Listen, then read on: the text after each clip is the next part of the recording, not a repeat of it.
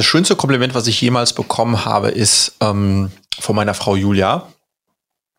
Es klingt jetzt erstmal relativ simpel, die gesagt hat vor einiger Zeit, Friedrich, weißt du was? Ich habe jetzt nach äh, knapp zehn Jahren Ehe verstanden, ähm, dass ich dich genau so liebe, wie du bist.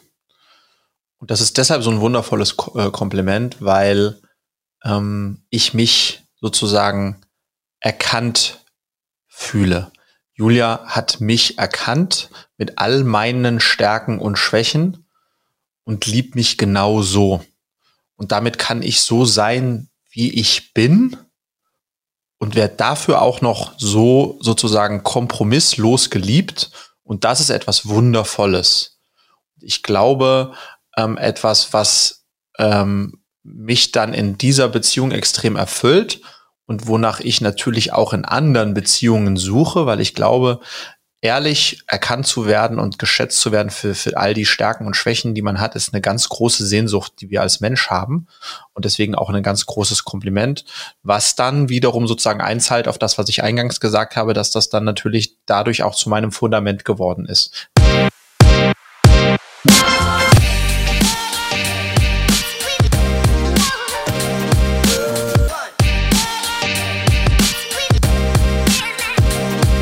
Mindset Movers Positive Entrepreneurship Podcast. Herzlich willkommen zur 64. Ausgabe des Positive Entrepreneurship Podcasts und ich freue mich wie Bolle auf dich heute. Äh, mein Gast ist Frederik Harkort. Frederik, äh, ich habe dich mal kennengelernt ähm, äh, bei, bei eTribes. Da warst du gerade zum zweiten Mal mit Body Change unterwegs. Du bist Unternehmer und, ähm, und du, du bist auch Mediengestalter äh, oder Medienmensch. Das heißt, äh, äh, ich folge dir auf TikTok und da machst du ganz wunderbare Sachen, wo wir auch nachher drüber sprechen, wo es nicht um das Thema Glück geht. Und ja, Frederik, jetzt, jetzt habe ich ganz wenige Sachen über dich gesagt. Das wird dir gar nicht gerecht. Bitte stell dich selber noch mal vor und sag mal unseren Zuhörerinnen und Zuhörern, Zuhörern, ja, wer du bist und was du so machst. Hallo Arne, ich freue mich riesig, dass ich heute ähm, ja bei dir sein darf. Das war eine, eine wilde Vorstellung. Äh, ich, ich folge dir auf TikTok. Das, hätte, das hättest du vor vier Wochen noch gar nicht sagen können, weil da war ich noch gar nicht auf TikTok. Also nur für alle, die denken, dass du heute mit einem TikToker sprichst, das ist nicht der Fall. Ähm, ich bin äh, ähm, ja, ich bin Unternehmer immer schon und ich würde sagen, ich bin auch Geschichtenerzähler. Ich habe meine berufliche Karriere mal angefangen beim Fernsehen. Ich habe an der Filmhochschule studiert und dann über zehn Jahre lang Fernsehen gemacht, so Sachen wie German Sex Topmodel, Frauentausch, Super Nanny, also ganz äh, fürchterlich, aber unterhaltsame Dinge. Und dann 2011 mein erstes Unternehmen gegründet, I Make You Sexy Body Change. Das ist so Online-Fitness abnehmen und das habe ich dann äh, 2016 an Ströer verkauft, wieder zurückgekauft, 2020 äh, nochmal verkauft und jetzt vor einem Jahr äh, mein nächstes äh, Unternehmen gegründet, mein aktuelles Cleverly heißt das. Ähm, und das ist ein ganz großes Herzensthema von mir. Es geht nämlich um Bildung und was wir machen ist, ja, wir, das ist eine Kombination aus klassischer Nachhilfe und Mentoring. Das heißt, wir helfen den Kindern dabei, na, ihre Potenziale zu erkennen, daran zu arbeiten, um dann mal das zu tun, was sie wirklich lieben. Und wir verbessern auch die Noten, das ist den Eltern wichtig. Ähm, genau, das ist, was ich mit Cleverly mache. Und ansonsten, ja, ähm, bin ich jemand, der auch ganz, der Geschichten erzählen liebt, der Videos liebt. Äh, und deswegen mache ich oftmals auch Geschichten in Videos. Ähm, und das jetzt auch auf TikTok. Äh, und ansonsten bin ich aber nicht allein unterwegs, sondern meine Frau Julia ist äh, immer an meiner Seite. Sie ist unsere CFO, sozusagen das, das Gehirn äh, in aller, in allen Dingen, die ich so tue. Und ich bin eher die, das, die, die Emotionen. Äh, und freue mich, äh, heute mit dir über alles Mögliche zu sprechen. Bin gespannt, auf was für eine Reise Reise du mich hier, hier heute mitnimmst. Ja, das wird, glaube ich, eine wilde Reise. Und das allererste möchte ich dich fragen, ähm, weil, weil das war ja so unsere, unsere letzte Begegnung. Ähm, du du, du begegnest Menschen ja, äh, mit, mit einer Kamera und, und äh, sagst denen, dass du gerade ein, eine Dokumentation zum Thema Glück machst und, und fragst mhm. sie, darf ich dir mal eine Frage stellen? Ähm, bist mhm. du glücklich? Und, und wie ist das mhm. bei dir, Frederik? Bist du glücklich? Ich bin sehr glücklich. Ähm, ich bin sehr glücklich. Und jetzt wäre deine Folgefrage, die ich warum dann auch immer stelle. Warum bist du glücklich? Ähm, und ich bin glücklich, weil ich ähm, eine Familie habe, die für mich zu einem echten Fundament geworden ist. Eine großartige Frau, zwei bezaubernde Kinder, Luisa und Lilia, sechs und acht Jahre alt. Ähm, und äh, in ja meine Familie sozusagen ist so wirklich mein Nest, da kann ich so sein, wie ich bin, das ist mein Fundament. Und auf diesem Fundament drauf ähm, habe ich das Glück, gesund zu sein. Das äh, unterschätzt man oftmals. Und dann habe ich das letzte sozusagen Element, äh, was auf mein Glück einzahlt, ist, dass ich tatsächlich etwas tun kann, was ich wirklich liebe. Mhm. Ich liebe es, Unternehmer sein zu dürfen. Um, und das macht mir ein ganz wohliges Gefühl. Und in dieser Kombination aus diesen drei Elementen kann ich tatsächlich sagen, ja, ich bin ein glücklicher Mensch. Danke dir. Und die, die, diese Aussage, äh, dass, dass du glücklich bist, Unternehmer sein zu dürfen, ähm, und, und was, was eigentlich Unternehmertum mit Erfüllung und, und ja, Glückseligkeit oder so vielleicht zu tun hat und nicht nur mit Erfolg, das möchte ich gerne so ein bisschen zum, zum ja, Bogen oder zum, zum, zur großen Überschrift vielleicht unseres heutigen Podcasts machen, dass wir da immer mal wieder, mal wieder reinschauen. Was hat das eigentlich miteinander zu tun? Und kannst du mir mal sagen, als du aufgehört hast, in, in, in einem Angestelltenverhältnis Fernsehgeschichten zu erzählen und, und dein erstes Unternehmen gegründet hast, was waren denn eigentlich da die Beweggründe dafür? Hm. Ähm, das war also man muss dazu sagen, und am Ende sind es wahrscheinlich auch immer unterschiedliche Elemente. Und eine ist sicherlich bei mir auch Prägung ähm, oder mein Elternhaus. Mein Vater, musst du wissen, Arne, ist ähm, äh, Antiquitätenhändler, Kunsthändler gewesen. Ähm, das heißt, er hatte seine eigene Galerie äh, ähm, und war sein Leben lang sozusagen Unternehmer ähm, und hat äh, mir deswegen auch schon sehr früh vorgelebt, wie das so ist, wenn man äh, auf sich alleine gestellt ist, aber auch sein des, des Glückes Schmied ist. Es gab da ein Thema, das, das war ganz spannend, da muss ich so 14 gewesen sein. Und ich bin in Wiesbaden auf die Schule gegangen und alle meine Klassenkameraden gefühlt haben Taschengeld bekommen. Und dann habe ich zu meinem Dad gesagt, Papa, ich will auch Taschengeld haben. Was, ist, was geht's? Ich, wieso kriege ich kein Taschengeld? Und hat er gesagt, nee, was ist das für ein Konzept Taschengeld? ich gebe dir kein Taschengeld, aber wir können einen Deal machen. Ähm, das, was du dir jetzt im nächsten Monat selbst verdienst, mir egal wie du das machst, das verdoppel ich. Ähm, und dann habe ich im Folgemonat äh, Zeitungen angefangen auszutragen, alten Leuten Sachen, äh, für alte Leute Sachen eingekauft und hatte dann 136 D-Mark 50 und die habe ich ihm dann hingelegt und die hat er dann verdoppelt und hat gesagt, so ab nächsten Monat kriegst du 25 Mark Taschengeld. Und da hat er sozusagen in dem Alter schon sozusagen so ein bisschen diesen Funken gesetzt. Also das ist sicherlich ein Thema, was ich da schon früh mitbekommen habe. Und das nächste würde ich sagen, was ich gemerkt habe für mich, ist eigentlich aus einer Frustration heraus entstanden. Äh, du musst dir vorstellen, ich habe an der Filmhochschule studiert, dann erst in, in Deutschland sozusagen als Produktionsleiter und Producer gearbeitet, um dann nach Paris zu gehen und in Frankreich die französische Filiale dieser sehr großen Produktionsfirma zu eröffnen, zu gründen, aber nicht als Gründer, sondern eher als äh, geschäftsführender Gesellschafter, wenn man so möchte. Ähm, und äh, da habe ich wirklich viereinhalb sehr frustrierende Jahre gehabt in Paris, weil ich hatte, glaube ich, eine Menge richtig großartiger Konzepte, Formate, Fernsehsendungen im Gepäck. Und ich traf immer wieder auf einen Programmchef oder Senderchef, der gesagt hat, das wollen meine Zuschauer nicht sehen. Das ist nicht gut. Ähm, das wollen wir nicht haben. Das braucht niemand.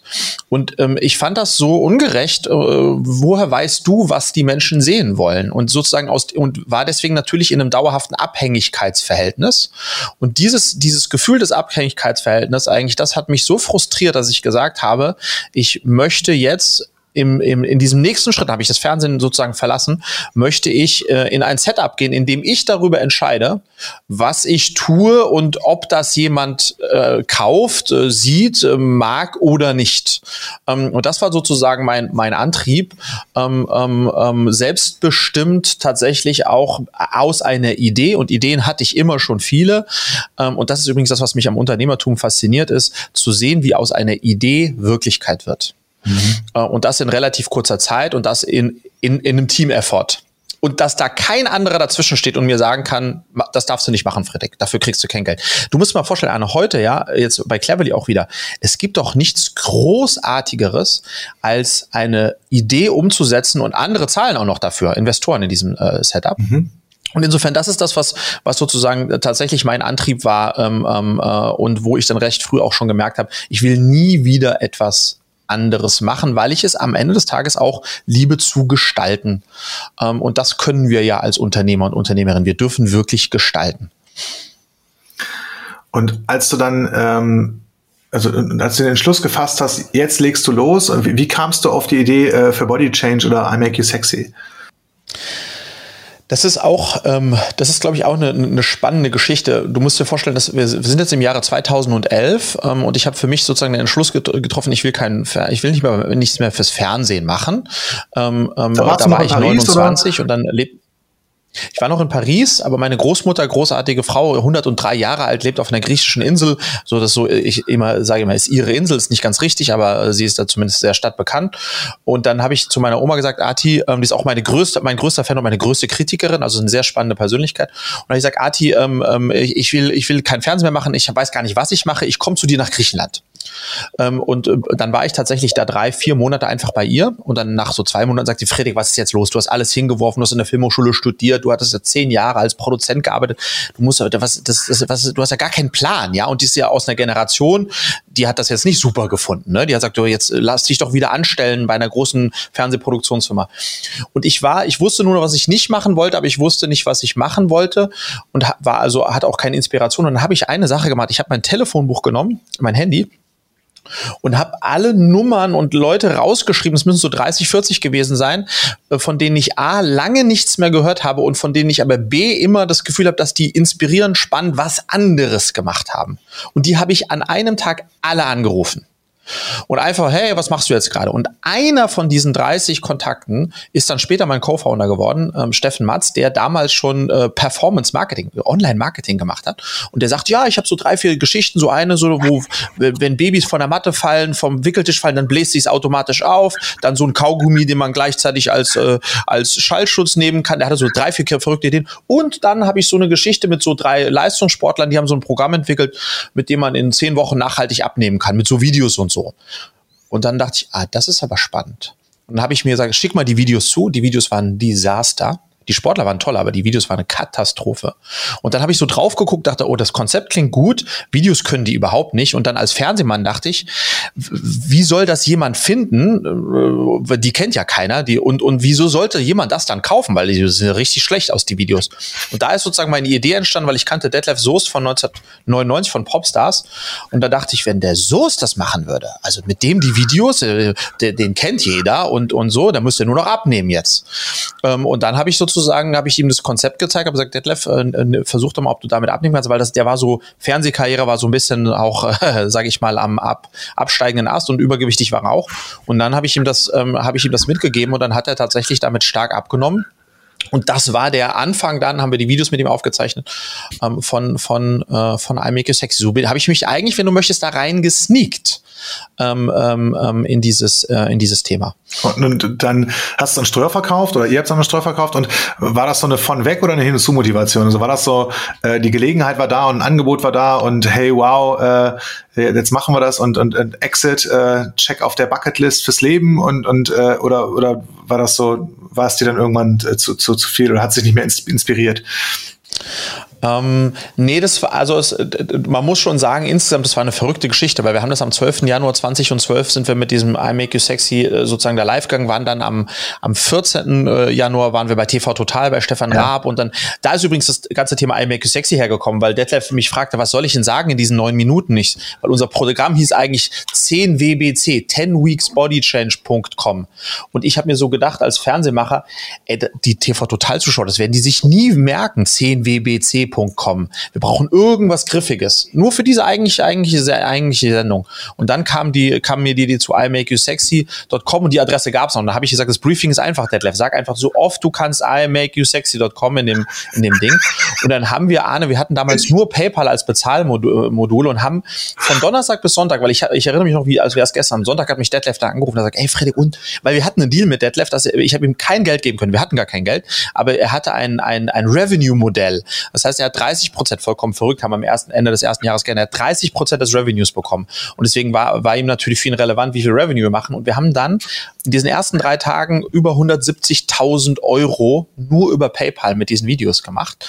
Ähm, und dann äh, hat Detlef natürlich gesagt, ich will in mehr Shows gehen. Und so hat das eigentlich alles angefangen ähm, und ist dann aber dann deutlich größer geworden. Und zurück zu deiner Frage, wir haben das war Bootstrap. Ne? Wir haben im ersten Jahr mhm. fast vier Millionen Euro Umsatz gemacht, waren profitabel. Und dann so 2016, das war dann vier Jahre später, war so klar, wenn wir den nächsten Schritt machen wollen, brauchen wir externes Kapital.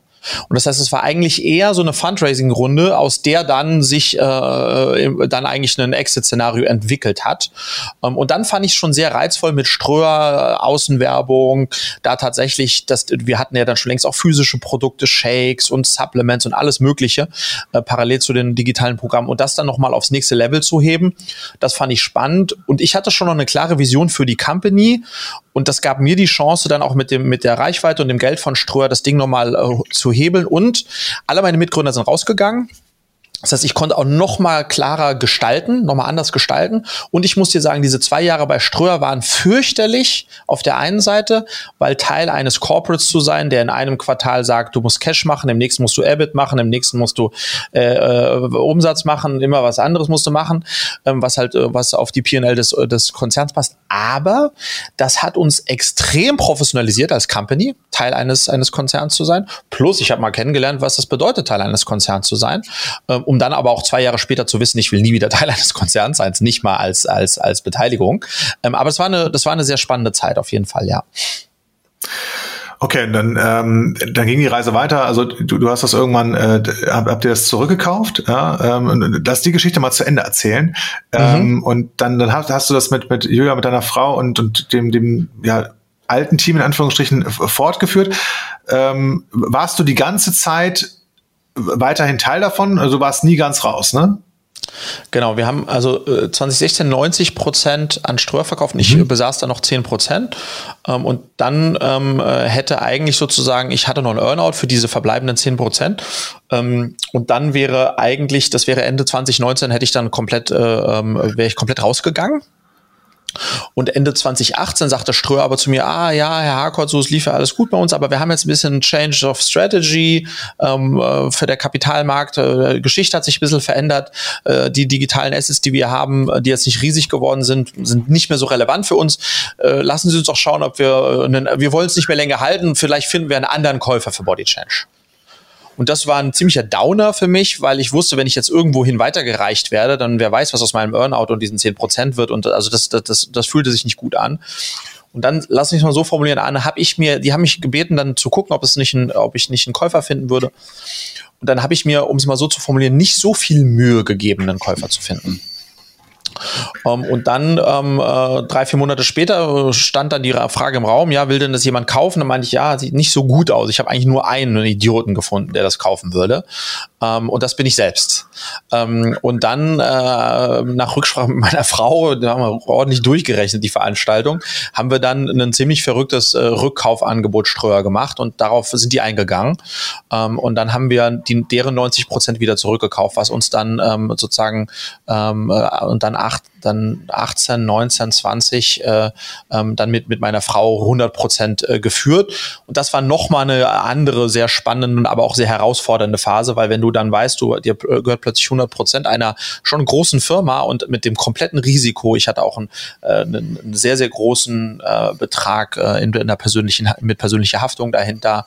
Und drei Monate nach dem Rückkauf hatten wir einen riesigen Rückruf äh, in der DM und bundesweit, wo unsere Slim Shakes zurückgerufen werden sollten. Also da haben Julia und ich, wir sind viele Jahre älter geworden ähm, in, in diesen wenigen Jahren.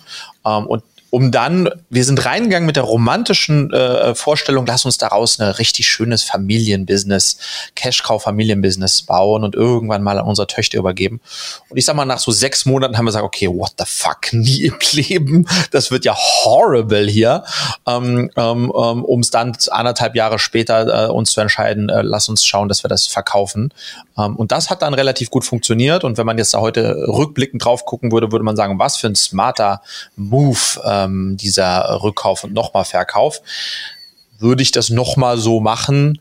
Ähm, nee, ähm, ich glaube nicht, weil es hat uns wirklich ganz schön Körner gekostet, Julia und mich. Und wir waren dann sehr froh, ähm, tatsächlich dieses Kapitel nach dann zehn Jahren, muss man überlegen. Ne? Ich habe zehn Jahre lang diese Firma aufgebaut mhm. ähm, äh, und mit Haut und Haaren dann auch tatsächlich dieses Kapitel zu beenden ähm, und äh, dann was Neues zu machen. Und das Verrückte war, Julia und ich haben gesagt, dann lass uns jetzt erstmal richtig ein bisschen Zeit nehmen und im Oktober 2020, ich glaube 21. Oktober 2020, haben wir die Firma äh, dann am Notar tatsächlich verkauft. Und am 22. Dezember, genau im gleichen Jahr, zwei Monate später, haben wir Cleverly gegründet. Ähm, also so richtig viel Zeit haben wir uns dann doch nicht gelassen zwischen, äh, zwischen den zwei Themen, ja. Spannend, dass dieser Rückkauf, äh, der so nachträglich äh, so aussieht wie ein strategischer Move und, und komplett äh, ge geplant, ne? also Rückkauf, äh, Umbau, weiteres Wachstum und, und Wiederverkauf. Und schön, dass die Geschichte äh, so, so, so gut ausgegangen ist und, und so gut funktioniert hat. Ja. Äh, bevor wir auf Cleverly kommen, habe ich noch mal eine Frage. So, wir haben, wir haben ja einfach eingangs gesagt, wir sprechen darüber, was hat eigentlich Unternehmertum für dich mit, mit, mit Glück und mit Erfüllung zu tun. Ähm, und welche Rolle spielt eigentlich dass du das gemeinsam mit Julia machst und auch schon, schon bei der letzten Firma gemacht hast. Mhm. Also für euch, für euch als Paar, ja. für dich als Mensch so. Äh, das ist eine super Frage, Anne. Es spielt eine sehr große Rolle. Ähm, aber das ist mir erst so richtig klar geworden, eigentlich in den letzten Jahren. Ähm, ich glaube, das ist auch eine sehr außergewöhnliche Konstellation, ja, dass man äh, mit, äh, mit seiner eigenen Frau eine Firma gründet, führt äh, und, und durch so viel auch Hochs und Tiefs äh, gemeinsam geht. Ähm, ich kann mir ehrlicherweise mein Unterleb Unternehmerleben ohne Julia gar nicht mehr vorstellen, ähm, weil wir so wundervoll komplementär sind ähm, also sie ist wirklich, du musst dir vorstellen, 1,0 Abitur, bestes äh, Studium in, in, in, in ähm, äh, Baden-Württemberg, BWL, äh, die ist eine Finanzerin, äh, Excel ist ihr, ist ihr ihre Bibel. Und ich, äh, Arne, ich kann in Excel nicht mal drei Zahlen zusammenrechnen, ja. Ähm, ähm, ähm, und, und das heißt, wir sind so wundervoll komplementär. Ich komme mit den verrückten Ideen und neun von zehn Ideen äh, schmettert sie brutal ab, ähm, weil die durch, weil die ihr Excel halt nicht überleben. Ähm, und deswegen sind wir da aber ganz großartig zusammen. Und was uns so verbindet, Arne, ist der riesige Respekt voreinander. Also sozusagen, ich habe so einen enormen Respekt vor, vor, vor, vor ihrer Kompetenz, ja. Ähm, und umgekehrt ist das genauso. Und das lässt uns auch so herrlich zusammenarbeiten und lässt das sozusagen auch möglich machen, dass wir eine gemeinsame eine Familie führen mit unseren zwei Kindern, Hund und Haus und Hof und allem drum und dran und gleichzeitig aber auch so ein Unternehmen.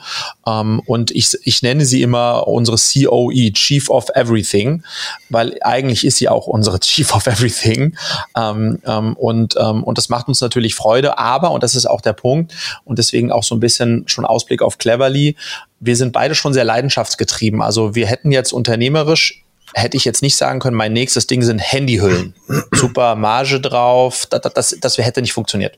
Sondern es ist schon so, dass wir dann beide, wir müssen auch etwas machen, was, was, was wir echt lieben, ähm, um da auch voll aufgehen zu können. Ähm, und dann ist es aber eine ganz tolle Konstellation, weil, was man nicht vergessen darf, dadurch, dass wir uns natürlich so sehr, so, so komplementär sind und so kennen und schätzen, können wir natürlich auch super zusammenarbeiten, ne? weil das ist so, äh, ich weiß, wie sie arbeitet, sie weiß, wie ich arbeite und, und das ist halt, wann hast du das sonst? In der, weil das Vertrauensverhältnis natürlich maximal ist. Zwischen uns passt kein Blatt Papier.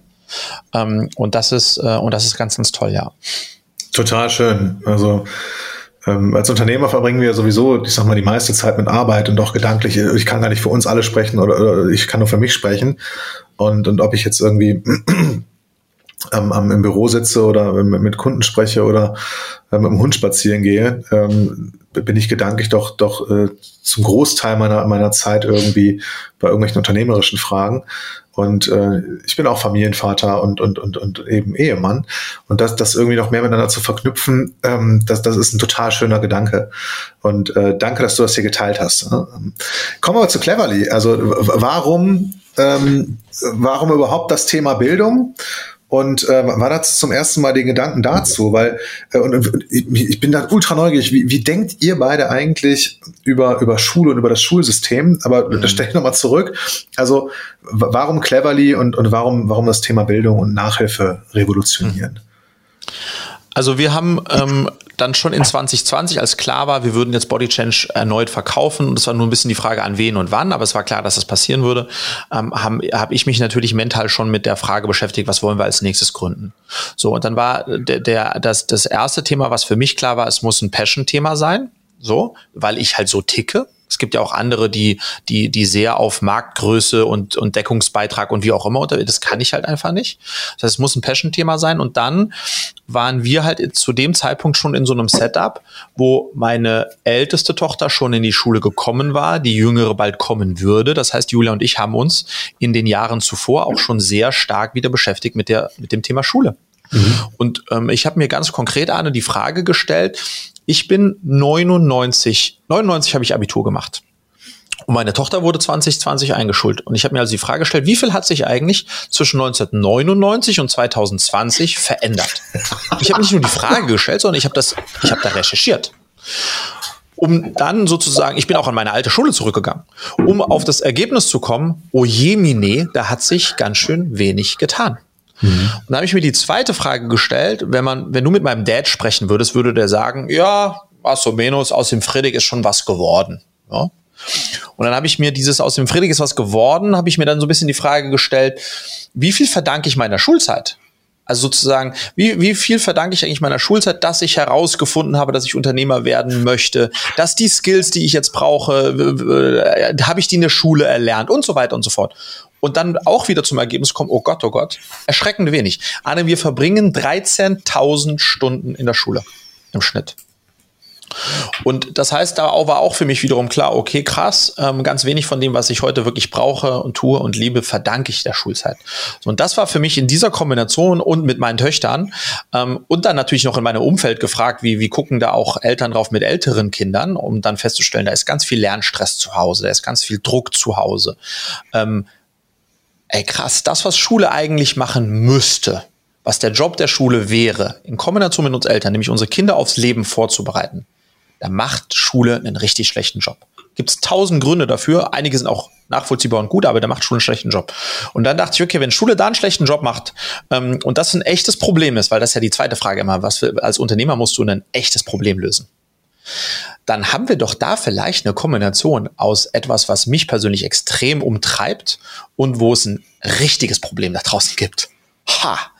das könnte doch was für uns sein. So, dann ist sozusagen klar geworden, dass wir Bildung machen wollen und es ist klar geworden, dass wir in die Richtung gehen wollen. Und dann ist der nächste Schritt, Arne, dass ich am Ende dann doch schon auch ein Stratege und ein Marketier bin.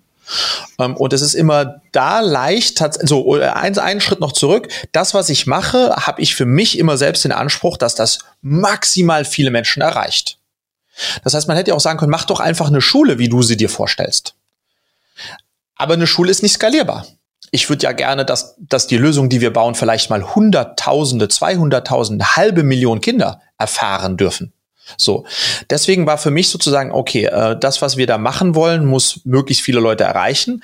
Dann müssen wir aber auch etwo ansetzen, wo eine große Zahlungsbereitschaft da ist und wo ein großes Thema auch da ist. Da kommt der Marketier bei mir durch, ne? Ich meine, äh, erinnere dich, I make you sexy abnehmen. Klar. Das war auch äh, so großes Thema, right?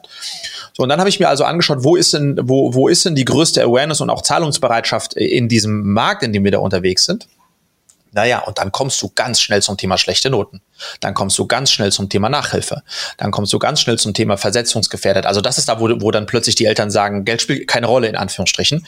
Ähm, wenn der nicht von der 5 auf eine 3 kommt, dann bleibt er sitzen und dann ist seine berufliche Laufbahn dahin. So, und dann haben wir uns also Nachhilfe vorgenommen, weil du hast im EdTech ja auch noch zwei Bereiche, Finished Content, also die ganzen Apps, Anton App, äh, Sofa Tutor Simple Club. Das habe ich ja zuvor gemacht. Ich habe bei I Make You Sexy Finished Content und den einfach zigtausendmal verkauft. Ne? Mhm.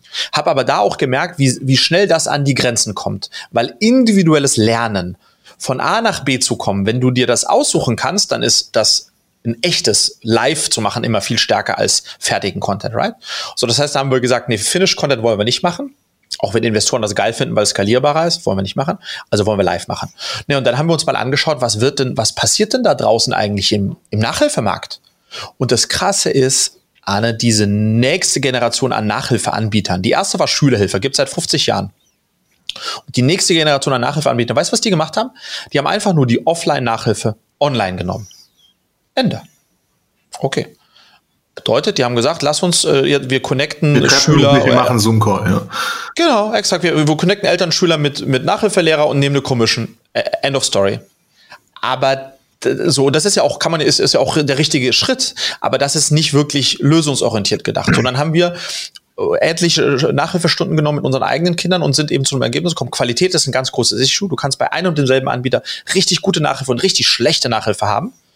So, weil es halt, weil es halt passiert. Aber das im Kern, das, was uns gefehlt hat, ist, dass wir, dass wir für uns festgestellt haben, die fünf in Mathe, hat eben nicht nur ein fachliches Problem, dass der Dreisatz nicht gelernt wurde. Oder nicht verstanden wurde, sondern in der Regel, Arne, liegt unter der 5 in Mathe ganz viel begraben, was ich mit Persönlichkeitsentwicklung umschreiben würde. Dass das Kind vielleicht Selbstbewusstseinsthemen hat, dass es vielleicht Prüfungs- und Schulangst hat, dass es vielleicht nie gelernt hat zu lernen. Mhm. Und all diese Sachen kann selbst ein richtig guter Mathe-Nachhilfelehrer nicht lösen. Und deswegen war für uns irgendwie klar, wenn wir das echte Problem lösen wollen, was Lernstress zu Hause ist, was zu Konflikten in der Familie sorgt, müssen wir das kombinieren. Wir müssen die Notenverbesserung, äh, die, die, ja, die, die, die Arbeit an der, an der Notenverbesserung, das Fachliche mit dem am Ende äh, emotionalen, also der Persönlichkeitsentwicklung kombinieren. Und das ist, was wir cleverly machen. Wir haben Nachhilfelehrer auf der einen Seite und Mentoren, Coaches auf der anderen Seite. Und die Kids kriegen beides und damit haben wir sozusagen so einen ganzheitlichen Approach, der am Ende dazu führt, ja, dass die Noten auch besser werden, aber noch so viel mehr und der uns die Chance gibt, auch tatsächlich an Potenzialen zu arbeiten, die die Kids, die die Kids haben und sie am Ende des Tages dann auch dabei zu unterstützen, ähm, ja, herauszufinden, was sie wirklich lieben. Mhm. Das ist sozusagen meine Submission, ja, ähm, genau. Und äh, was ist die, was ist die, gibt es eine weitere Vision dafür? Ähm, oder ist, bleibt, bleibt diese Idee, ähm, die, diese Art von, ja, ich sag mal, ähm, erweiterten Gedanken von, von Nachhilfe auch irgendwie in Schulen zu tragen? Wollt ihr irgendwann auch ein Angebot für, für Schulen machen oder, oder bleibt das dabei? Ähm, und und wie, erreicht das nur Menschen mit einer, ich sag mal, relativ hohen Zahlungsbereitschaft äh, oder der Möglichkeit, dass das auch, auch zu machen? Weil Nachhilfe ist ja schon so ähm, kritisch drauf geguckt. Ähm, und wir haben dieses Schulsystem, was wir haben. Ne? Ähm, ist das ja so, dass es dass wir immer noch eine, eine Korrelation haben zwischen ähm, die, die Menschen, die aus sehr, sehr bildungsfernen Schichten kommen, in Anführungsstrichen, ähm, und sich vielleicht auch Nachhilfe gar nicht leisten können, äh, dass die seltener irgendwie einen Studienplatz äh, dann, dann haben und so weiter. Äh, einfach nur als Frage mal oder als ganzheitlicher Gedanke nach vorne raus. Ähm, wollt, wollt ihr Bleibt das bei dem Thema Nachhilfe oder äh, habt ihr Ansätze gefunden, wie das, wie das äh, sukzessive äh, preiswerter oder günstiger werden kann oder wie ihr noch mehr mhm. Menschen erreichen könnt damit? Weil den Ansatz, mhm. dass, dass ihr Lerninhalte ja, und, und äh, gut, gute oder großartige Didakten ähm, mit, mit Persönlichkeitsentwicklung äh, verknüpft und dass Menschen da über ihre Glaubenssätze und über ihre Überzeugung, die sie irgendwie über Lernen oder was, was alles dysfunktional ist, dann gewinnen und das auflösen können, das ist ja, das ist ja großartig. Ja. Ähm, es gibt ja auch Menschen, die haben einfach kollektive Familienglaubenssätze übernommen. Wir sind halt schlecht in Sprachen. Ja, oder ja total. Haben wir immer wieder. schon kein Englisch, ja. äh, Papa nicht und ich natürlich auch nicht. Und, Exakt. Ähm, wenn ich das glaube, kann ich es halt auch nicht lernen. Und ich kann aber auch das Gegenteil glauben und, und sowas auflösen. Also das finde ich fantastisch. Aber äh, was ist euer ähm, Gibt es noch eine, eine Vision darüber hinaus, wie ihr noch mehr Menschen erreichen könnt? Ja, es, äh, lass mich das sozusagen äh, ein bisschen, und das, das ist eine tolle Follow-up-Frage. Also, ist eine, eine Kombination. Teil 1. Ähm, neun von zehn Eltern, die heute zu uns kommen, jeden Tag, ähm, sind Eltern, die kommen zu uns, weil der Maxel in Mathe eine 5 hat. Ja kommen zu uns und sagen, hallo Cleverly, wir haben von euch gehört, der Max hat eine 5, der muss auf eine 3, sonst bleibt er sitzen. Kommen die zu uns ähm, und ich nenne das Ahne immer das positive trojanische Pferd. Die ziehen Cleverly bei sich rein wegen dem Thema Noten. Mhm. Dann verknüpfen wir den Maxl mit einer richtig guten Nachhilfelehrerin.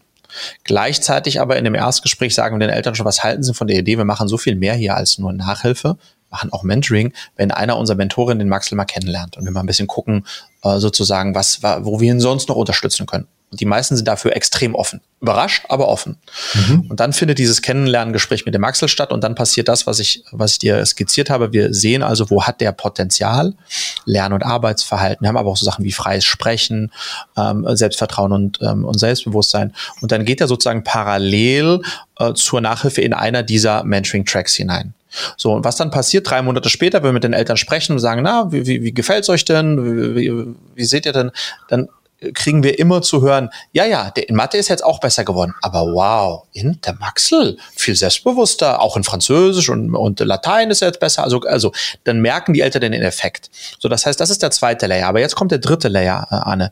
Der dritte Layer ist, dass wir bei uns ähm, going forward Fächer anbieten werden, also Tutoring, in Bereichen, die, die es in der Schule geben sollte, aber nicht gibt. Ja. Macht ja total viel Sinn. Wir haben ganz viele Kids, die sagen, ähm, ich gehe jetzt ins, äh, ins, ins Leben hinein, aber ich äh, Haushaltsführung, ich habe noch nie was von, einem, von der Steuererklärung, noch nie was von einem Mietvertrag, noch nie was von äh, überhaupt was gehört. Das heißt, Fächer, die es längst hätte geben sollen, die wird es bei Cleverly geben. So, und da hast du Co Unternehmertum, lieber Arne, wird ein, äh, wird bei uns ein, ein, ein Fach werden. So, das heißt, der dritte Layer darunter, die kommen wegen der Nachhilfe. Dann geht's weiter in die Persönlichkeitsentwicklung, dann finden wir raus, was die Kids wirklich lieben und dann schauen wir, dass sie das auch lernen können bei uns. So, das sind sozusagen die drei Ebenen und das allein ist schon großartig. Ja, total. Ähm, so. Und das ist sozusagen, wenn du möchtest, auf der, auf der Produktebene sind das unsere, sind das unsere drei Layer, wo wir eine Menge zu tun haben. So, und jetzt kommt das zweite Thema.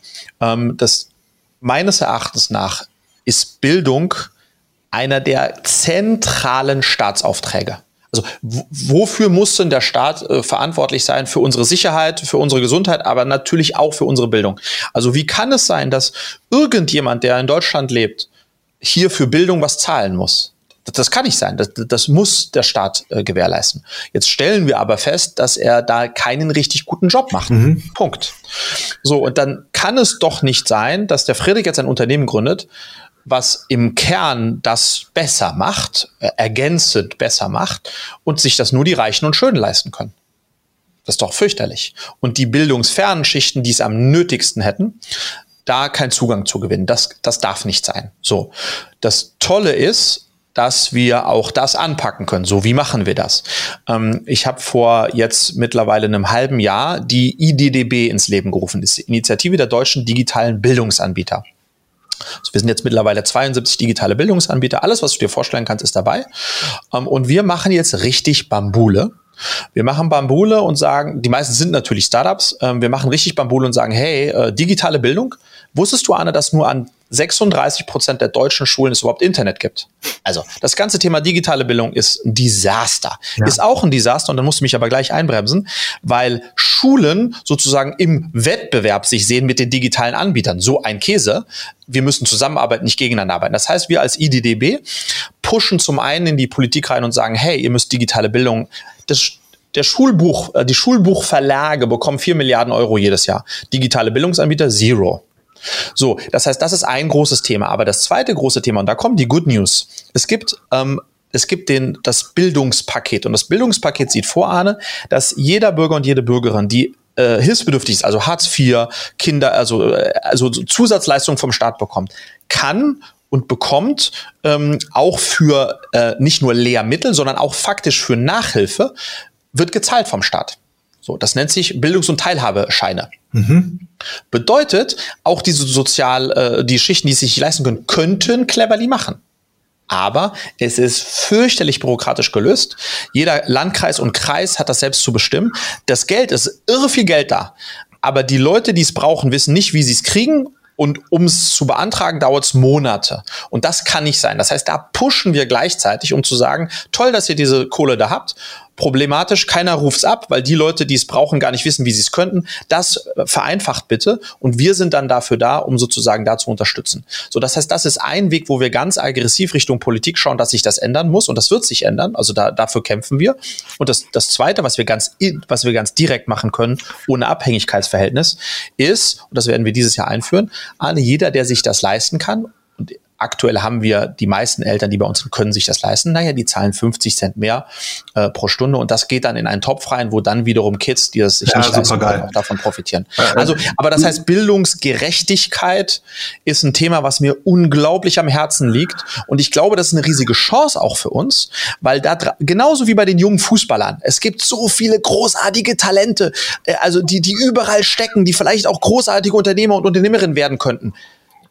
Aber die kommen nie dahin, dieses Potenzial zu zeigen. Und wir könnten denen damit helfen, wenn wir sie erreichen können.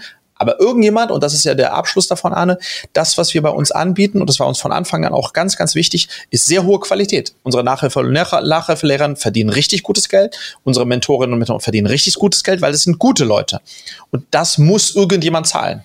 So, und entweder sind das eben die Eltern, die sich das leisten können, oder es ist äh, am Ende des Tages der Staat für die, die sich nicht leisten können. Äh, du hast mich schon lange, also mindestens drei, vier Minuten. Ich finde es total geil, dass ihr auch dieses Thema Bildungsgerechtigkeit adressiert und dass ihr das irgendwie auch angehen wollt und könnt. Und das ist ja auch eine geile Vision äh, für, für den nächsten und übernächsten Schritt. Und es muss in diesem Bildungssystem ja, ich sag mal, Druck entstehen, ähm, oder, oder ein Sog entstehen, ähm, dass da Bewegung reinkommt. Das ist ja ein sich selbst erhaltendes System. Also meine, meine ähm, äh, Frau ist auch Grundschullehrerin und die hat lange nicht mehr in diesem System gearbeitet. Unsere Kinder gehen auf eine Schule, die heißt FASW, ja, Freie Aktive Schule in Wülfrath. Da gibt's gar keine Noten bis zur neunten Klasse. Ähm, das ist auch von zwei Unternehmern gegründet. Ähm, ähm, Robert und Kerstin Freitag.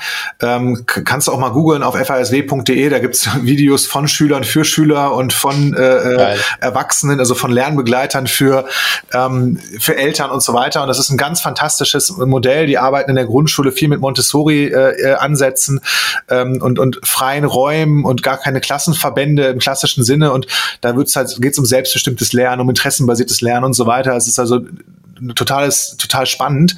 Ähm, aber was ich jetzt sagen wollte jetzt zum Thema Bildungsgerechtigkeit, es, es darf einfach Bewegung in dieses, dieses System kommen. Mhm. Und ich glaube euch, dass das aufs Wort, das wird euch auch gelingen und ich bin voll der Überzeugung, die Welle bricht. Wenn du dich mit jungen Eltern unterhältst, die deutlich jünger sind als wir, die jetzt gerade irgendwie Kinder haben, die so zwei, drei Jahre alt sind, bald mal in die Schule kommen, die irgendwie angefangen haben, sich zu informieren, die machen dieselbe Erfahrung wie du. Schule hat sich halt nicht geändert oder kaum. Ja, und es ist ja nicht nur das Thema Internet. Also ich, ich bin ja auch aus der Digitalwirtschaft Unternehmer und natürlich äh, schlage ich die Hände über dem Kopf zusammen, äh, wenn es da, wenn es da kein Internet gibt. Aber alleine diese diese Idee, dass ab der zweiten, dritten Klasse nach wie vor Menschen 45 Minuten Blöcke äh, in einem Raum stillsitzen müssen, um frontal zu lernen, das ist also das, das ist nicht mal nur nicht, nicht kindgerecht, das ist nicht mal gehirngerecht. Ja, also ähm, und äh, es gibt ja, gibt ja ganz, ganz viele andere spannende Ansätze. Und dann in der Pubertät ist das was ganz anderes. Da bist du unsterblich in die Mitschülerin verknallt und, sollst irgendwie äh, äh, Geometrie lernen. Ja? Also, das ist auch die Frage, wie, wie, wie wird sowas organisiert? Und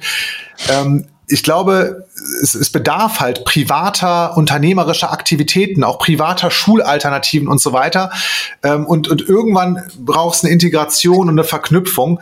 Und das ist kein System, wo ich dran glaube, dass sich das selbst disruptiert oder aufbricht, weil das halt so ein selbsterhaltendes System ist. Menschen, die halt verbeamtet sind, ähm, die, die dafür ja, also die antreten, um das dauerhaft zu machen. Das ist ja, ist ja eigentlich auch kein, keine funktionale Idee, sondern ähm, auch, auch Menschen wie wir ähm, sollten ja eigentlich mal die Möglichkeit haben, für ein, zwei, drei Jahre in irgendeiner schulischen Situation äh, begleitend oder, oder federführend äh, sowas wie, wie Unterricht zu machen oder Erfahrungen zu teilen und danach wieder was anderes zu tun. Ja, also dass du viel mehr Menschen aus der Praxis hast und so, sowieso, dass, dass es halt so lebenslange Lernansätze gibt und so. Und ich glaube schon, dass das passieren wird, wenn immer mehr Leuchttürme und, und Vorbilder und eben der Markt, sprich die Eltern, ja, von zukünftigen Schülerinnen und Schülern ähm, diese Alternativen sehen und, und sagen, Mensch, ich möchte diesen, diesen Standardkram nicht mehr. Und mhm. ich bekomme das hier mit.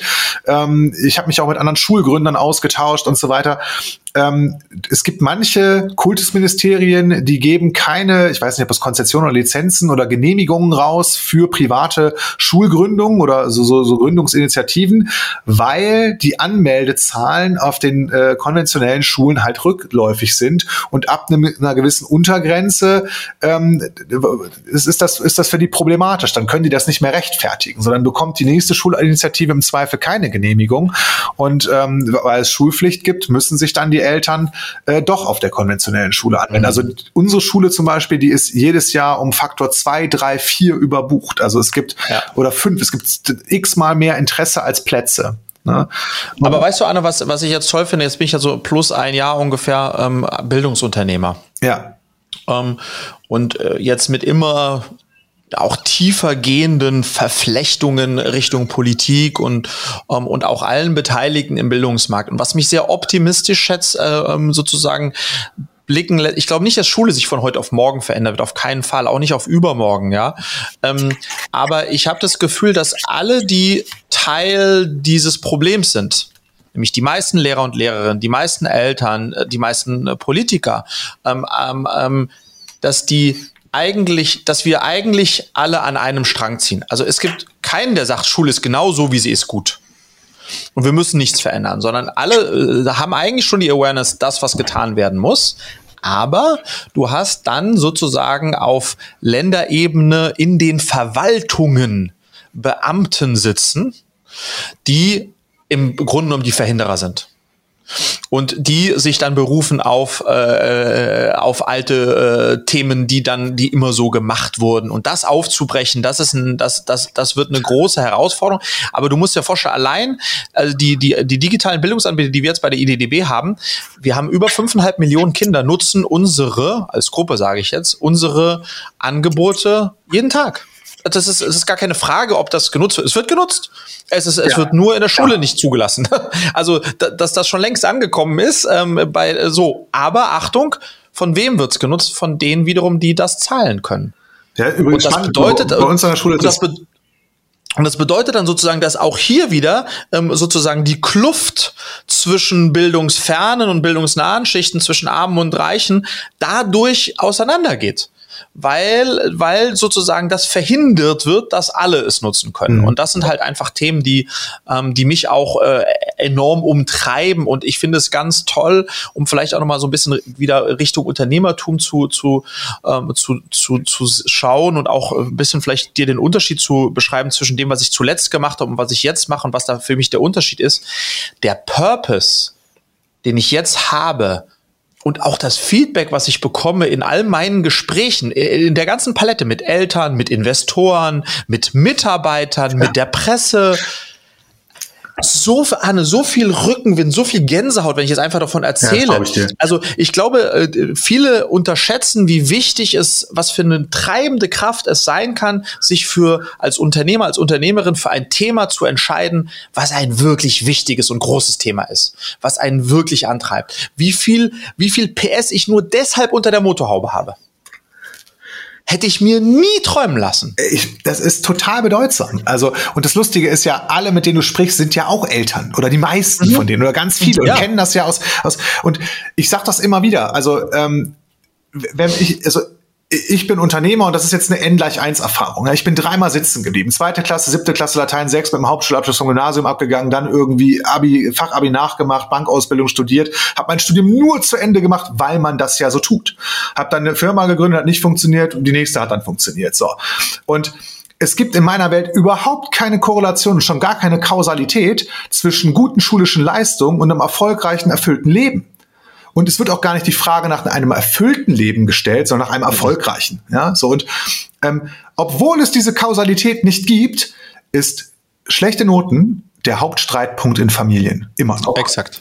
Ja. Und es gibt so viel Frust und Tränen und Wut und, und, und das ist so ein großes Thema. Das nimmt so viel Zeit ein. Eltern mhm. beschäftigen sich so viel und das ist alles nur angstgetrieben. Ja. Mhm. Und deswegen finde ich es total wunderbar, dass ihr da ein Lösungsangebot habt und, und da, da, da erstmal, da erstmal hilfreich seid. Und wir, und ich hoffe ja auch noch auf einen kollektiven Bewusstseinswandel, so eine Transformation, dass, dass, dass, ja, die Menschen mehr Zuversicht haben und mehr, mehr, mehr, mehr Hoffnung, mehr Glauben daran, dass ihre Kinder das schon können werden. Mhm. Also, und zwar Total. das, was sie selbst gar nicht können, nämlich ja. erfüllt und erfolgreich leben. Ja, und, und das, wenn du, wenn du dich heute mit jungen Leuten unterhältst, die irgendwie bei Startups anfangen zu arbeiten, wenn ich das so aus meinem, meinem Kontext äh, äh wahrnehme, ich, ich bin jetzt 44, ja, ähm, die sind dann irgendwie 20 Jahre jünger als ich und die, die, die haben ganz andere Punkte im Leben, die denen wichtig sind. Die wollen gar kein Auto haben als Statussymbol. Ähm, die, die wollen lieber bei einer Firma arbeiten, die ein gesellschaftliches Problem angeht, als für äh, äh die Firma mit der besten Reputation, den besten Rentenaussichten und so weiter. Und das ist alles ja voll im Wandel. Und auch die werden irgendwann Eltern sein. Und auf diese Generation habe ich, habe ich eine ganz große Hoffnung. Und was ich immer gedacht habe, ich glaube, dass das Thema Bildung ist, ist politisch und damit kenne ich mich auch viel zu wenig aus. Muss ich direkt vor, vorweg schicken. Ne? Also ähm, nur weil ich einfach glaube, dass das so ein selbsterhaltendes System ist.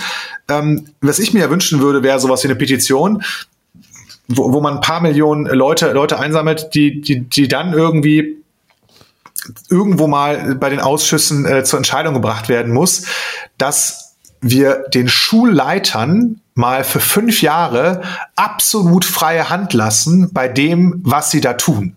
Ja, ob sie mhm. jetzt Apps benutzen oder Schulbücher kaufen, äh, ob sie den Schulunterricht um acht starten oder um zehn, äh, ob es Klassen gibt oder keine Klassen, ob es einen Lehrbegleiter oder also, dass die über alles freie Hand haben sagen, fünf Jahre experimentieren. Und zwar die, die in der Verantwortung sind und die sich damit auch auskennen. Also die arbeiten ja, ja. schon seit zig Jahren mit Kindern. Die haben ja Plan. Und auch die, die Kultusbeamten, das sind ja keine blöden Menschen. Die haben ja auch Plan und Ideen und wahrscheinlich machen die auch vor allem das, was irgendwie vorgegeben oder irgendwo gesetzlich manifestiert ist. Und das wäre so ein Riesenwunsch von mir, weil ich glaube, mit, mit Trial and Error ähm, bekommt man einfach ganz, ganz viele spannende, gute Ergebnisse und wir brauchen einfach ein Trainingsfeld, was ein bisschen größer ist als diese äh, drei, fünf Hände voll Modellschulen, die es überall gibt. Ähm, das reicht halt noch nicht aus. Aber das, das, das, das wird kommen und da, da bin ich total ähm, und was du gesagt hast, der IDDB, ähm, sind das alles Bildungsunternehmen, die sich auf äh, Schule, also äh, auf Schüler, äh, Schüler adressieren? Oder geht es auch da um Erwachsenenbildung? Oder ist das wirklich nee, ausschließlich für äh, schulische das ist, Bildung? Das ist das ist ausschließlich für Schule alles Mögliche, ne? auch ja. Plattformanbieter, Chatlösungen, äh, free, äh, ganz for free äh, gegen Pay. Ja, Aber das ist alles, also das, das, das ist alles äh, auf Schule fokussiert. Wir haben auch jetzt einen Anbieter oder zwei Anbieter, die vorschulische äh, Frühbildung, wenn du so möchtest, machen. Aber im Kern ist es Schule und dann halt äh, Lösungen für Lehrer, für Eltern, für Schüler. Das sind so die drei, für Schulen, das sind so die vier Zielgruppen, die wir, äh, die wir da eigentlich, äh, die wir da eigentlich abdecken. Und ein Satz noch zu dem, was du gerade gesagt hast. Mein großes Credo ist, Noten gehören entmachtet. Und das sagt der Gründer einer Nachhilfeplattform. Ähm, ähm, ja, weil das einfach überhaupt nichts äh, über, über den Menschen aussagt. Und, äh, ähm, und ich auch ich persönlich keine Firma hätte bauen wollen oder bauen wollen würde, die Einserschüler ausspuckt, weil who needs that, ja. Ich habe ich hab so ein, so ein äh, schönes Zitat von dem Richard David Precht dazu gehört. Ähm, zum, zum Thema Mathe hat der mal gesagt, dass Mathe ein Begabungsfach ist. Also es ist so wie, wie Kunst oder Sport ein Begabungsfach. Es gibt einfach bei 30 Schülern jemanden, der am schnellsten rennt, am höchsten springt, äh, am weitesten wirft ähm, oder jemand, der, der in der x-ten Klasse schon Bilder malen kann, wo man denkt nur so, wow, kann die Person zeichnen. Das ist einfach ne, talentabhängig. Und so ist das mit, mit, mit Mathe, also nicht nur mit Rechnen, sondern wirklich mit, mit Zahlenverständnis wohl auch. Und es gibt einfach einen, einen, einen Bereich, den kannst du einfach nur mit Talent erreichen. Und ähm, er sagt, es ist eigentlich eine relativ bescheuerte Idee, ähm, Menschen, die unterschiedlich äh, äh ja, konfiguriert oder ausgestattet sind oder unterschiedliche ähm, ja, Talente einfach mitbringen, in Begabungsfächern zu benoten. Ne? Und da mhm. gibt es ja lustige, lustige Beispiele für, ähm, es gibt so ein, so, ein, so ein schönes Bild, wo ganz viele Tiere drauf sind. Das ja. sind alles Schüler, ja, und die, die, die Aufgabe, das Fach ist Klettern. Ja, und dann soll der Fisch auf den Baum klettern und der Elefant soll auf den Baum klettern und das Nashorn soll auf den Baum klettern. Äh, und der Affe zuckt nur mit den Schultern und denkt, so, ist doch easy, ja, klar habe ich hier eine Eins. Ne? Aber äh, warte mal, nächstes Fach ist halt Schwimmen. Ne? Herzlichen Glückwunsch. So, und ähm, das ist, das ist einfach schön, schön, eine schöne Metapher dafür, wie ja, dysfunktional Schule, Schule angelegt ist. Und, mhm. und das zu unterrichten ist super, das zu benoten halt nicht. Ne? Ja. Ja. Lustigerweise, Anne, ist das vielleicht auch eine ganz äh, schöne Überleitung zu, oder zumindest nochmal ein Rückblick, Ausblick äh, auf meine Glücksvideos. Weil ja.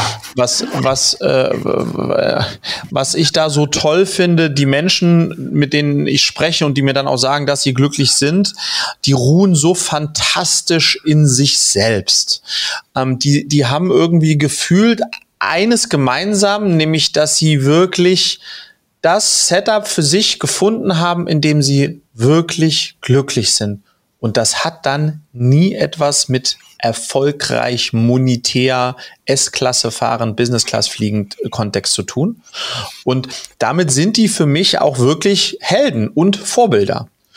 Und damit, und das ist so lustig, weil mich immer wieder auch Leute fragen, warum hast du das überhaupt gemacht und warum machst du das auch noch?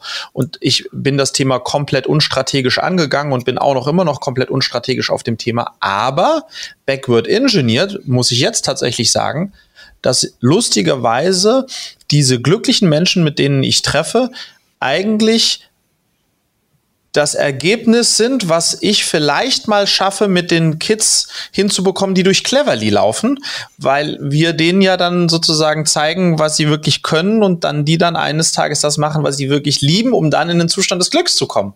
Weißt du, was ich meine? Also das ist, insofern hast du schon von den Glücksvideos irgendwie einen, einen, einen Schlag auch rüber zu, zu dem, was bei Cleverly unsere Mission ist. Ja, ich finde, wenn, wenn ihr sagt, ihr bietet dieses Mentoring an und das zahlt auf Persönlichkeitsentwicklung ein, das ist ja auch das, wofür wir mit Mindset Movers unterwegs sind. Wir wollen ja Persönlichkeitsentwicklung für jeden Menschen zugänglich machen ähm, und wir, wir, nennen, wir nennen das einfach positive Philosophien. Und ob das jetzt sowas ist wie, wie Achtsamkeit oder ob du jemanden hast, der äh, Mentaltrainer ist und, und oder, oder Menschen dabei begleitet, ähm, als, als Coach oder Mentor ähm, selbstbewusster zu sein oder, oder seine, seine ähm, Überzeugungen und Glaubenssätze zu hinterfragen. Ähm, da passiert ja ganz, ganz viel bei Menschen. Und ich habe das halt bei mir selbst erlebt, was das, was da passiert ist, wie, wie ähm, life-changing und mind-blowing das oft war, dass ich diese Erfahrung einfach anderen zuteil werden lassen möchte. Und das ist, glaube ich, ich wünsche mir sowas ja auch letzten Endes als Schulfach, ja, oder ähm, und das ist mehr als Inspiration, sondern da, da beginnt wirklich so Transformation ähm, und und auch so, also immer wenn ich eine wirkliche Erkenntnis habe, dann passiert halt was. Ne? Und ähm, diese, diese Persönlichkeitsentwicklungs- oder Mentorenthemen, die fördern einfach äh, äh, tief, tiefe Erkenntnisse. Und deswegen finde ich das total wunderbar, dass, dass sie das macht. Und die Menschen, die du in deinen, deinen Videos porträtierst, du hast das gerade schon so schön gesagt, ähm, die haben so eine Zufriedenheit und, und irgendwie auch eine, eine, totale Klarheit. Also die, die, die ich habe ich hab da so wundervolle Antworten gehört ähm, das lohnt sich wirklich, äh, äh dir zu folgen. Ja? genau, also die sind auf, auf TikTok, äh, da heißt man schnell tu, was du liebst. Ähm, und der heißt eben auch nicht zufällig, Arne, äh, äh, tu, was du liebst, mhm. sondern weil das ja tatsächlich auch mein ganz eigenes Credo ist. Ähm, und ich glaube, dass viel zu wenige Menschen sich ernsthaft diese Frage stellen, tue ich eigentlich, was ich liebe? Was liebe ich eigentlich? Ähm, ähm, und das ist so ein bisschen eben meine, meine Live-Mission auch, ähm, immer sehr dicht dran zu sein an dem, wirklich das zu tun, was ich liebe, bedeutet ja auch mit Menschen zu arbeiten, die ich äh, liebe mit denen ich gerne Zeit verbringe, auf Themen zu sein, äh, die, die mich wirklich erfüllen. Das ist nie immer 100 Prozent, das ist ja klar. Ähm, aber sozusagen nah an, an, an ja. so einem, ja, da hinzukommen und das, das auch nie aus dem Fokus zu verlieren und nicht anderes wichtiger werden zu lassen ob das jetzt äh, hier noch mal mehr Geld da mitnehmen ist und so weiter und so fort. Ähm, ich glaube, das ist äh, ja, das, das ist etwas, was ich zumindest auch meinen Kindern äh, ganz stark versuche mitzugeben. Ja, und das hat ganz wenig damit zu tun, ob die jetzt dann Abitur machen, ob die was studieren, ob die, das ist scheißegal, ja. Ähm, sondern herauszufinden, was man liebt und das dann wirklich ein Leben lang zu tun. Wow, ein, wir haben ja nur eins, Anne. Wir haben nur ein Leben. Ja, das ist ja auch so die, die Aussage, die die meiste Zeit ver, verbringen wir dann doch dann irgendwie in so einem, so einem äh, Arbeitskontext. Und wenn das einfach nicht erfüllend ist und nicht Spaß macht, und zwar grundsätzlich, nicht jede Tätigkeit, nicht jeder Tag und, und auch nicht jede Stunde, ähm, und wenn ich weiß, wofür ich das mache, warum ich das mache, dann, ja, dann, dann ist es auch wieder leichter, die Sachen halt dann ähm, zu, zu machen, die mir vielleicht äh, in der Aufgabe selber nicht so viel Spaß bereiten, wenn ich das Warum beantworten kann. Wenn ich das nicht beantworten kann, dann wird's halt schwer und dann wird halt ein Job irgendwann so, so, so zur Last und dann ist, ist das alles nur Schmerzensgeld. Mhm. Ähm, ich, ich, hörst du ab und zu den Doppelgänger-Podcast? Ja, äh, ja. So, und ähm, ich, ich möchte mal eine, eine Idee hier pitchen, die, die ähm, liebe Grüße an dich, Pip. Ähm, das, das war, war mal eine Idee von, von Pip. Pip hat mal die Frage gestellt, in, in welchem ähm, in welcher Branche arbeiten eigentlich weltweit die meisten überdurchschnittlich intelligenten Menschen? Mhm. So, keine Ahnung, ob, ob du das gehört hast, ob du die Folge und die Auflösung kennst. Und dann, dann sagt er, ja, natürlich in der Landwirtschaft. Also wenn man sich anguckt, äh, äh, auch, auch in China, Indien und in allen anderen bevölkerungsreichen Ländern, ähm, Intelligenz ist in der Gesellschaft weit äh, gleich verteilt. Und natürlich sind, sind noch äh, die, die allermeisten Menschen irgendwie in, grundsätzlich bäuerlichen und landwirtschaftlichen Strukturen unterwegs. So, und die haben tendenziell auch den geringsten Zugang zur Bildung. Und er sagt, in, in, in ähm, äh, in dem bildungsnahen Teil der Gesellschaft und bei allen Unternehmen, die suchen händeringend intelligente Menschen, idealerweise die, die gut ausgebildet sind. Und da hat er so die Idee gehabt, eigentlich könnte man als Startup, deswegen will ich dir das gerade mal pitchen, weil vielleicht wird das ja mal irgendwann eine, eine, ähm, ein Vertical äh, für, für Cleverly oder äh, äh, ja, ähm, man könnte doch einfach eine App entwickeln, die irgendwie ähm, spielerisch ähm, Intelligenz äh, ähm, quasi herausarbeitet äh, und zwar ein bisschen ganzheitlicher als mit diesen äh, altbackenen IQ-Tests, sondern natürlich auch so Sachen wie emotionale Intelligenz und äh, Kollaborationsfähigkeit und, und also nicht nur einfach die kognitiven Fähigkeiten und das dann nicht nur irgendwie bepunktet und ein bisschen gamifiziert, sondern auch incentiviert mit echtem Geld oder mit irgendwas, was man in Geld tauschen kann. Die muss so einfach sein, die muss halt auf jedem äh, random äh, äh, ähm, äh Smartphone äh, äh, laufen, ja. Und so halt, ähm, ja, die, die schlauen Menschen der Welt irgendwie ähm, äh, zu, zu identifizieren und irgendwie in die Teilhabe zu bringen. Ja, und, mhm. und auch, und ich glaube, wir brauchen die ja bei all den Problemen, die jetzt vor uns, uns liegen und den Herausforderungen. Wir haben alle Kinder in die Welt gesetzt und ähm, wir, wir haben halt eine ganze Menge Themen, äh, die, die, die, die, die es halt äh, zu lösen geht. Ich glaube, da brauchen wir ähm, jeden schlauen Geist. Und das wollte ich einfach mal noch mal hier bei dir droppen. Äh, ja. Was denkst du darüber? Ich finde das gut und das, das, das, das zahlt so ein bisschen wieder da ein, dass wir es vorhin gesagt haben, wenn du überlegst, dass, wenn man sich jetzt den Fußball anschaut, größter ja. Sport äh, der Welt, da gibt es, weil da so viel Geld zu verdienen ist, mhm. äh, ganz viele äh, Mittel, Wege, Möglichkeiten und Menschen, die nichts anderes machen, als Talente äh, aus den un größten Untiefen der Nation und der Welt zu finden, weil man dann mit denen sehr viel Geld verdienen kann. Und da werden sozusagen Potenziale äh, entdeckt, die sonst unentdeckt geblieben wären, hätte man nicht nach denen gesucht. Und der Fußball braucht die ja. wenn man so möchte. Ähm, und ähm, eine ähnliche Motivation bräuchten wir eigentlich auch bei dieser Form sozusagen, weil da auch ganz viele Potenziale und Talente dadurch ungenutzt ähm, und ungesehen ähm, sozusagen ähm, äh, ja nicht stattfinden können. Und das ist natürlich total äh, total schade, ja. Aber auch auf einer ganz praktischen Ebene, ja, ich sehne mich ja auch als Unternehmer jetzt eine äh, von Cleverly, sehne ich mich ja nach äh, nach jungen Menschen mit großem Potenzial. Äh, ähm, äh, das ist das ist eigentlich meine größte Engpass und ich glaube, das würden alle unterschreiben. Ja. Und die Frage, wie man die sourcen kann ähm, und wie man an die herankommen kann und das ist das ist eine ganz ganz große, das ist eine ganz entscheidende Frage. Bin ich total bei dir, ja. Ähm, und das passiert noch viel zu wenig, ja, sondern es sind die immer gleichen, die dann hier wieder ein Praktikum bekommen und die dann über die schon bestehenden Netzwerke dann irgendwie wieder an Chancen kommen. Äh, schade eigentlich, ja. Ja, das könnte man ja mit so einem Incentivierungssystem verknüpfen und so einen wachsenden ja. Pool halt haben. Und auch nur ein Angebot sein. Es soll ja nicht irgendwie so ein Modell hier nach dem Motto, so, so eine Leibeigenschaft, jetzt hast du hier so ein Stipendium bekommen, Nein. jetzt musst du hier irgendwas abdienen.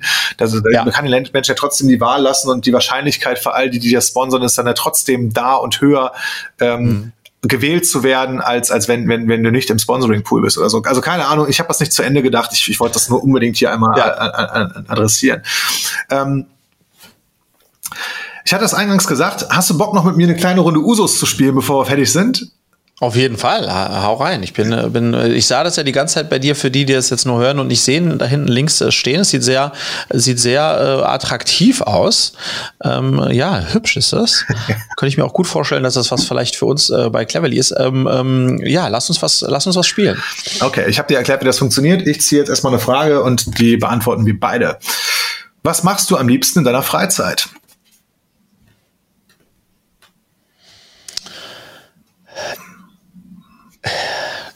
Zwei Sachen. Also Familie jetzt mal außen vor gelassen. Ne? Ähm, mhm. ähm, in meiner äh, abseits von, von, von meinen Family Acti Activities äh, bin ich entweder auf dem Segelboot. Ich, hab, ich bin leidenschaftlicher Segler. Ähm, hier unten bei uns am Wannsee äh, das äh, große Glück, ein Segelboot äh, zu haben. Ich bin entweder auf dem Segelboot oder ich filme. Ich habe einen YouTube-Vlog, äh, der heißt so wie ich, Fredrik Harkott.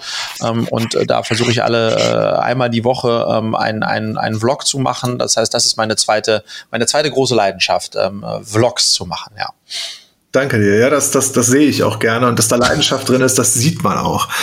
Ähm, bei mir ist es mit, mit Freunden Golf spielen. Ich bin, ähm, ich habe als Kind mal angefangen, Golf zu spielen, ähm, weil mein Vater das gemacht hat. Und als ich so 13, 14 war, fand ich das zu spießig.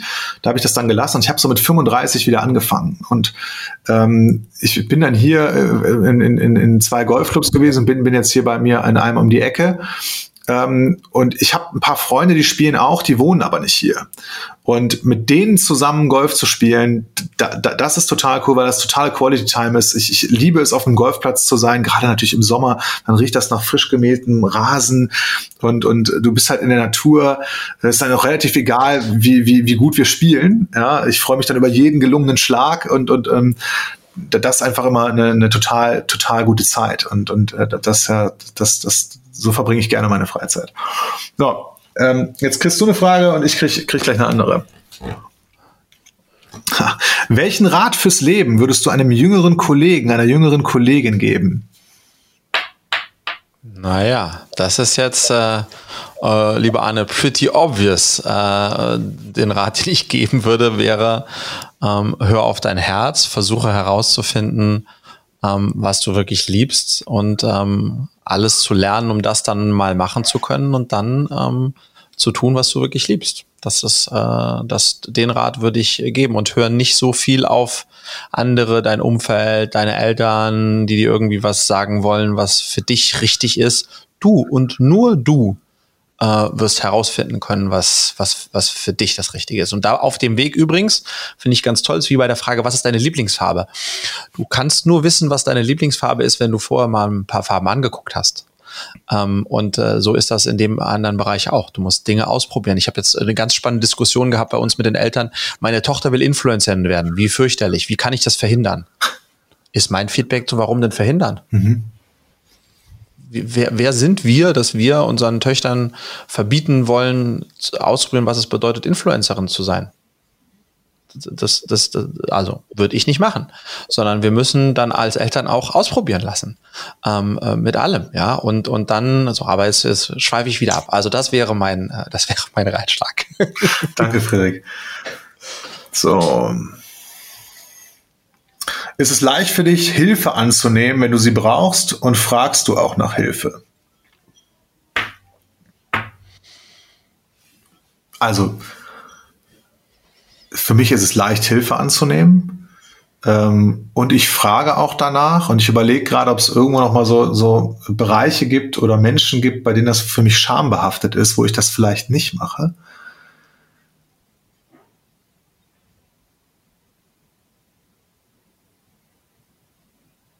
Und nee, ich, ich glaube nicht. Vielleicht war das früher in der Vergangenheit noch häufiger so und ich kann das mittlerweile wirklich ganz, ganz gut in, in, in, in, in wahrscheinlich auch allen, allen Bereichen, ähm, dass ich nach Hilfe fragen kann und auch deutlich sagen kann, dass ich Sachen nicht kann oder Sachen bei mir nicht gut funktionieren. Ähm, und es wird für mich immer klarer, weil das auch so ein, weil es da ja auch immer ein Negativ zu gibt. Ähm, ich versuche halt auch immer stärker mich in meinen Stärken aufzuhalten und, und meine Schwächen eben gar nicht groß zu kompensieren oder auszugleichen, sondern Menschen dafür zu finden, die das besser können und vor allem gerne machen. Ja, ja also ich, das, das, das gelingt mir gut. Ja. So, jetzt habe ich eine Frage für uns beide. Mhm. Und jetzt lass, also, was war das schönste Kompliment, das du je bekommen hast? Und jetzt drehe ich hier die Sanduhr einmal rum. Wir lassen zwei mhm. Minuten vergehen. Das schneiden wir natürlich hinterher raus. Das müsst ihr nicht ertragen. Und jetzt machen wir uns mal zwei Minuten Gedanken dazu. Ich wäre soweit, falls du auch soweit bist, Arne, ja? Ja, ich bin auch soweit. Soll ich anfangen? Gerne. Das schönste Kompliment, was ich jemals bekommen habe, ist ähm, von meiner Frau Julia. Es klingt jetzt erstmal relativ simpel, die gesagt hat vor einiger Zeit, Friedrich, weißt du was, ich habe jetzt nach äh, knapp zehn Jahren Ehe verstanden, ähm, dass ich dich genauso liebe, wie du bist. Und das ist deshalb so ein wundervolles äh, Kompliment, weil ähm, ich mich sozusagen erkannt fühle. Julia hat mich erkannt mit all meinen Stärken und Schwächen und liebt mich genau so. Und damit kann ich so sein, wie ich bin und werde dafür auch noch so sozusagen kompromisslos geliebt. Und das ist etwas Wundervolles. Ich glaube, ähm, etwas, was ähm, mich dann in dieser Beziehung extrem erfüllt und wonach ich natürlich auch in anderen Beziehungen suche, weil ich glaube, ehrlich erkannt zu werden und geschätzt zu werden für, für all die Stärken und Schwächen, die man hat, ist eine ganz große Sehnsucht, die wir als Mensch haben. Mhm. Und deswegen auch ein ganz großes Kompliment, was dann wiederum sozusagen einzahlt auf das, was ich eingangs gesagt habe, dass das dann natürlich dadurch auch zu meinem Fundament geworden ist, weil wir uns abschließen sonst ja doch leider sehr häufig in Konstellationen bewegen, wo wir ein bisschen spielen müssen, äh, Schwächen äh, verdecken müssen, anders unterwegs sein müssen, um zu sozusagen zu kompensieren, dann sozusagen die wichtigste Person in meinem Leben zu haben, die sagt, Fredrik, genauso wie du bist. Und Mai kennt die meine Schwächen. Die nennt mich zum Beispiel, ich, ich bin zu Hause Loser, sagt sie. Hat sie auch recht. Ähm, ähm, und dann zu, so, so, das dann so zu erfahren, das, das, das äh, war das größte Kompliment, was ich, was ich hier bekommen habe. Danke für deine Offenheit total ähm, danke. So bei mir ähm, ist, ist das auch aus der Familie und zwar von, von meinem Sohn. Ähm, vorausgeschickt, mein Sohn ist total unterschiedlich äh, zu mir. Also ich bin sehr extrovertiert und, und das ist, der ist eher introvertiert. Und ich habe mal irgendwann ähm, mir mal so ein paar Sachen aufgeschrieben, die ich an meinem Sohn wertschätze. So. Und, und da ging es ganz viel um so Andersartigkeit. Ich habe ihm das dann beim Tischtennisspielen mal gesagt, ja, so ein paar Sachen. Dann hat er einfach den Schläger und den Ball hingelegt und sagte zu mir, Papa, ich bin richtig gerührt. Und ich in meinem Beisein hat dieses Wort auch zum ersten Mal gefühlt benutzt und das hat mich so, das hat mich so getroffen oder so, so berührt. Ähm, also das war irgendwie so ein Ausdruck, äh, waren, waren so, so sehr verbunden, waren, waren wir, glaube ich, noch nicht. Ja, das war, das war für mich so irgendwie das, das schönste Kompliment, dass das, ähm, ja, dass es auch angekommen ist, was ich mir da irgendwie bei, bei, bei gedacht habe und, ähm, genau, so, mehr kann ich da gar nicht zu sagen. Das war auf jeden mhm. Fall äh, ganz, ganz toller Moment. Ich glaube, als, als, äh, als Vater kann ich es maximal nachvollziehen. ja. Ja, ja. Okay, ähm, das ist doch eigentlich auch ein schöner Abschluss jetzt. Ähm, wir haben eine ganz tolle, tolle Reise gemacht und ähm, äh, du hast ganz viel erzählt und wir haben viel gesprochen über die Verknüpfung von Unternehmertum und Erfolg und Erfüllung und ich bin total begeistert darüber, was du machst. Ähm, und ich würde das gerne fortsetzen mal, mal irgendwann. Ich glaube, wir haben noch, noch, noch viele Themen, über die wir, die wir sprechen können. Ich wünsche dir ganz, ganz gutes Gelingen und sau viel Erfolg und auch äh, ganz viel Spaß dabei, äh, was, du, was du weiterhin machst. Und möge das durch die Decke gehen, ja. Und äh, danke für deine Zeit.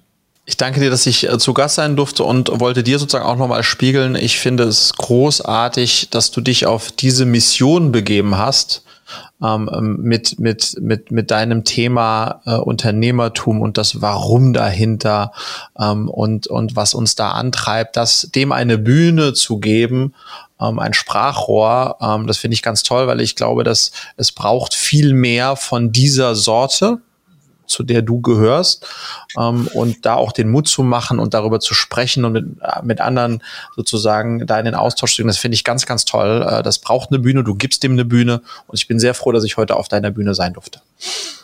Danke, Frederik.